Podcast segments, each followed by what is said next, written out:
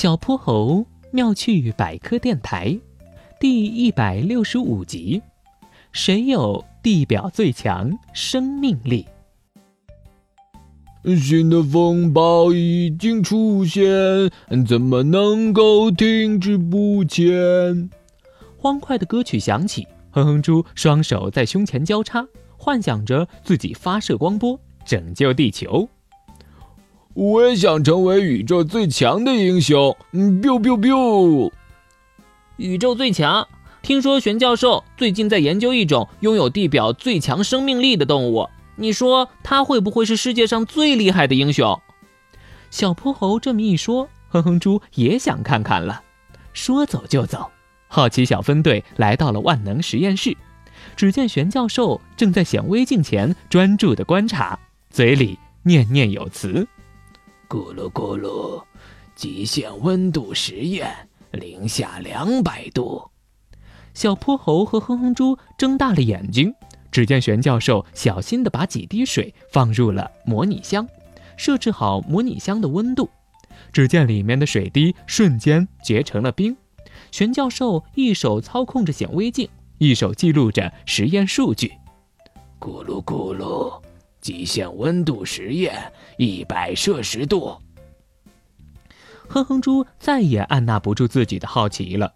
玄教授，你就别卖关子了，这到底是什么实验啊？咕噜咕噜，这就是水熊虫生命力测试实验，使用模拟箱来制造极限环境，看它能不能生存下来。水熊虫在哪？在哪？哼哼猪盯着模拟箱看了半天，除了几滴水，啥也没有啊！咕噜咕噜，这几滴水中就有着地表最强生命力的动物——水熊虫。它的祖先可以追溯到五亿年前的寒武纪。无论在海拔六千米以上的喜马拉雅山脉，还是海拔负四千米的深海地带，都能找到它们的身影。水熊虫都很小很小，只有一毫米不到，要用显微镜才看得到。咕噜咕噜，它的身体圆滚滚的，有四对爪子，身上还覆盖一层水膜。小泼猴有些不相信，水熊虫这么小的东西，真的拥有地表最强生命力吗？玄教授笑而不语。而是让小泼猴和哼哼猪来显微镜前看一看。哇，它居然还活着！那可是零下两百度的低温和一百度的高温。小泼猴惊呼起来。恢复常温的模拟箱中，水熊虫缓慢爬动着，一点儿都没有受伤。水熊虫有它的绝招——隐身。它在极限环境中会自动脱水，进入休眠状态。等遇到水又能重生，咕噜咕噜。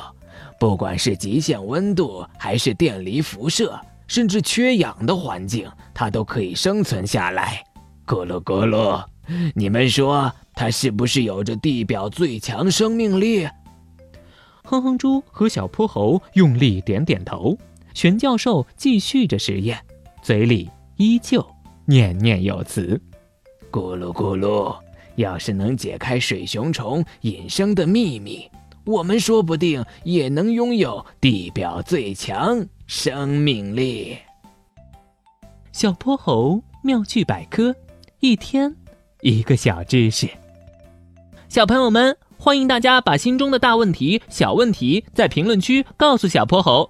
如果你的问题被选中，小泼猴不但会用一个故事告诉给你答案，还会有一件小礼物送给你哟。